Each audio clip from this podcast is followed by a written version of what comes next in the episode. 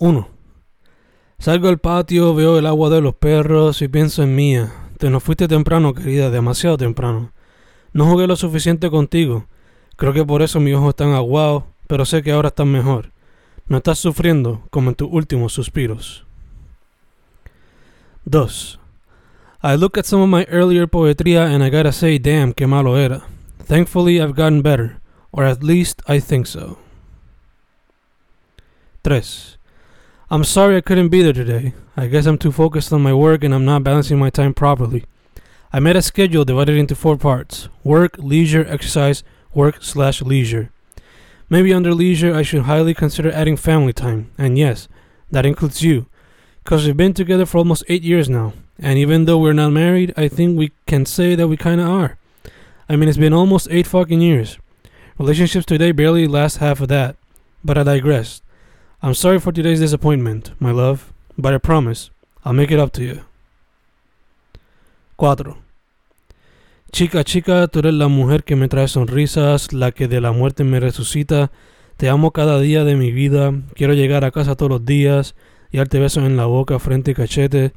Diría otros sitios, pero no quiero irme al garete. Aunque una de mis metas es casarme contigo, pasar el resto de mis días contigo, dándote besos en todas partes hasta en el ombligo. Aunque sé que te da cosquilla.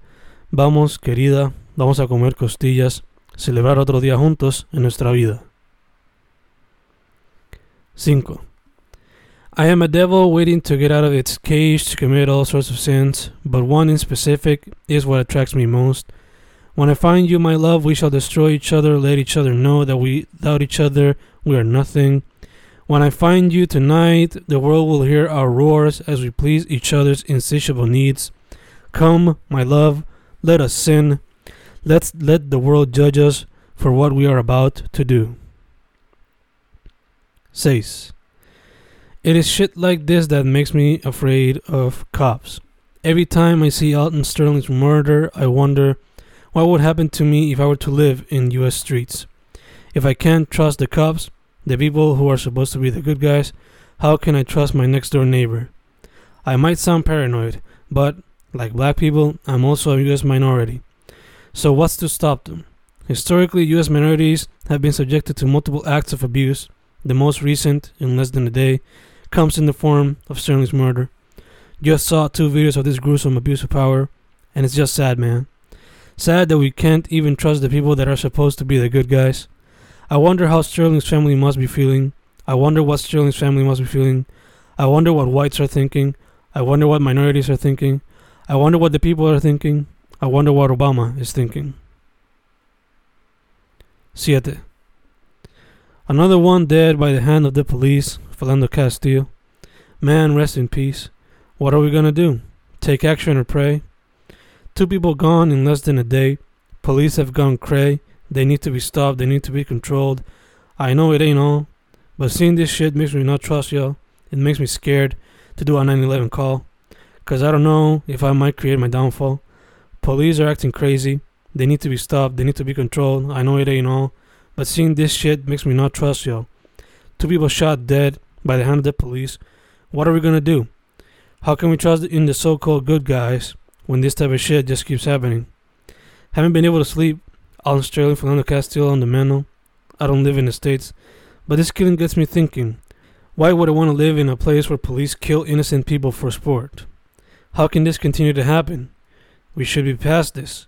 We should be able to use words. God knows I live by MLK's mentality. God knows I will never use a gun. God knows I'm scared of even seeing a gun. But seeing this type of shit makes me wonder if I would use one, or at least have one. God, what's happening? Am I going paranoid? I guess this is just too shocking. I never thought this type of shit would continue. But I guess as a society, we are far from being peaceful, or at least thoughtful. 8. Things have escalated. Manifestation for the deaths of two black men at the hands of the police. Police shot dead. Dallas. Things are getting bad. Who knows what might happen next? 9. We must always cherish our lives and that of those around us, for if we don't, who will? Let us love each other and stop the madness that surrounds us on a daily basis. Yes. Come, my love, let us walk up down across these beautiful San Germán streets and express our love to each other. 11. Entre toda la negatividad de los últimos días, las muertes injustas en USA y la corrupción en PR, un jueguito de mi juventud ha vuelto y traído felicidad. Disfrutemos de este pequeño escape, pero no nos olvidemos de los problemas que nos rodean, ya que todo tiene su tiempo y espacio. 12.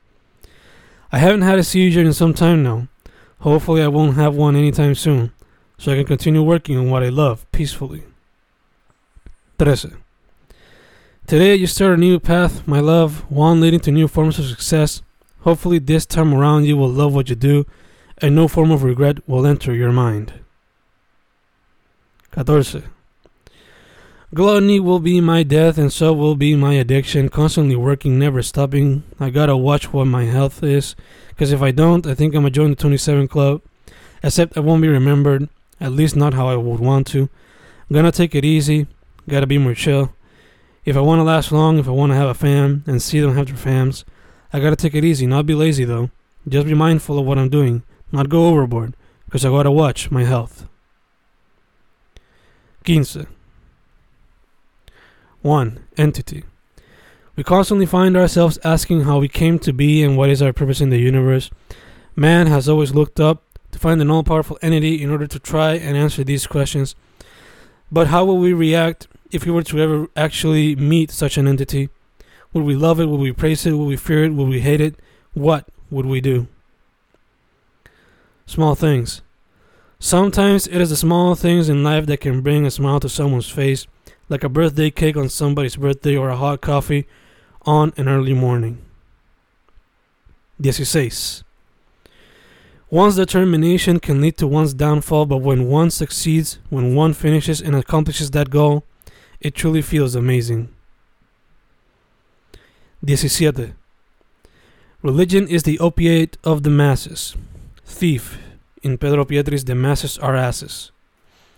Yes, yes, it is. People get high and have been getting high on it for quite some time now, letting it blind them from the truth. But religion ain't the only one. No, especially in this country where politics are the national pastime.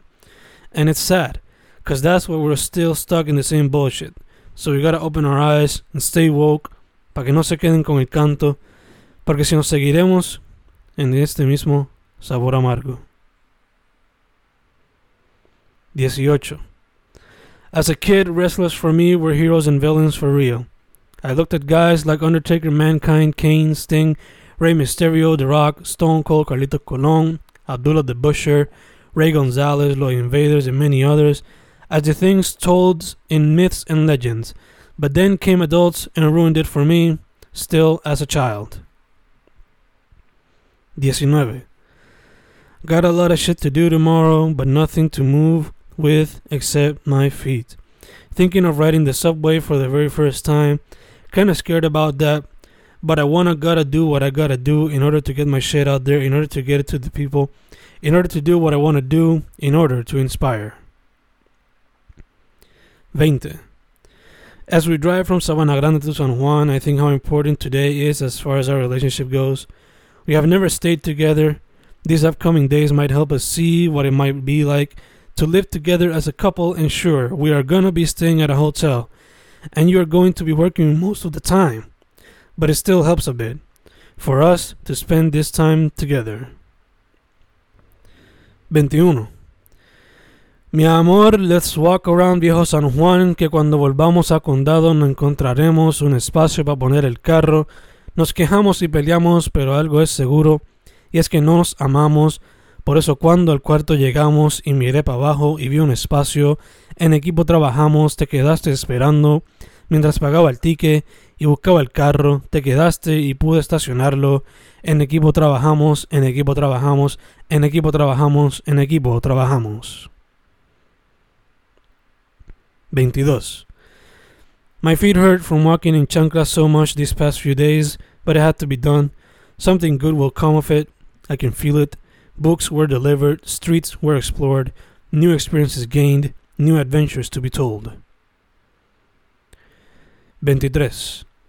Snap back to reality. I'm back at home, Sabana Grande, in my little room with a lot of work to do. Sure, the vaca was fun, but now it's time to go into maximum overdrive, eat a star and go turbo like Mario and Mario Kart, get to studying so I can study and work next semester, and time is running short, so I need to ajustar los pantalones because if not, I'm fucked. No studies equals atraso and no paper, so I gotta get my shit done, get to working real quick which is why I finished this poem right now, because I think I've made my point, so I'm gone. 24. Lots of work to do, little time, too many distractions, gotta shut them off. Ponerme una gringola para enfocarme como los caballos, cause I get easily distracted. The arts call me, but the academics need me too. Balancing time, time balancing, how do I balance my time when I want got a lot of shit to do? Man, this shit sucks. Yes, it truly does. Because when you are creative, the mind never stops. And when it does, it really doesn't because you are expressing said problem. But for now, I gotta focus, focus on the academia. For now, at least for now. 25. Noble warrior worthy of my father's names, like Red 13, birth name Nanaki, savior of the planet, alongside his friends, against Sephiroth and the darkness that consumes him. Nanaki, noble warrior worthy of his father's name. 26. You know you're being lazy when you go to sleep at 6 a.m. because you're looking at stupid shit on social media. 27. Ay, mi amor, mientras tú trabajas en Ato Rey, yo exploro a Santurce, me la paso en la calle capturando Pokémones y dejando huellas en cada poste y esquina con una fendejada admirando los grafitis, respirando la cultura, turisteando por sagrado. Ay, mi amor, son solo las una y ya me duelen los pies. Dejé los libros en AC y todavía falta para que salgas. Me voy a encontrar con Seba, me voy para Plaza, desde Santurce para Plaza. Ay, mi amor, qué clase aventura capturando Pokémon y sudando con cojones.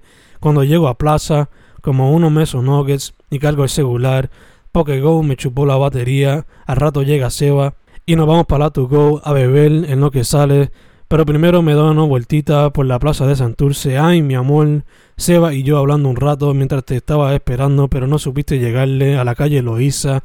Seba me llevó a Condado y ahí te esperé. Ay, mi amor, qué rico fue verte. Luego de tan largo día, luego de tan larga travesía. Ay, mi amor, ay, mi amor, ay, mi amor. 28. La pelambrera está heavy y no sé si con 15 dólares dure hasta la primera quincena de agosto y mucho menos la segunda.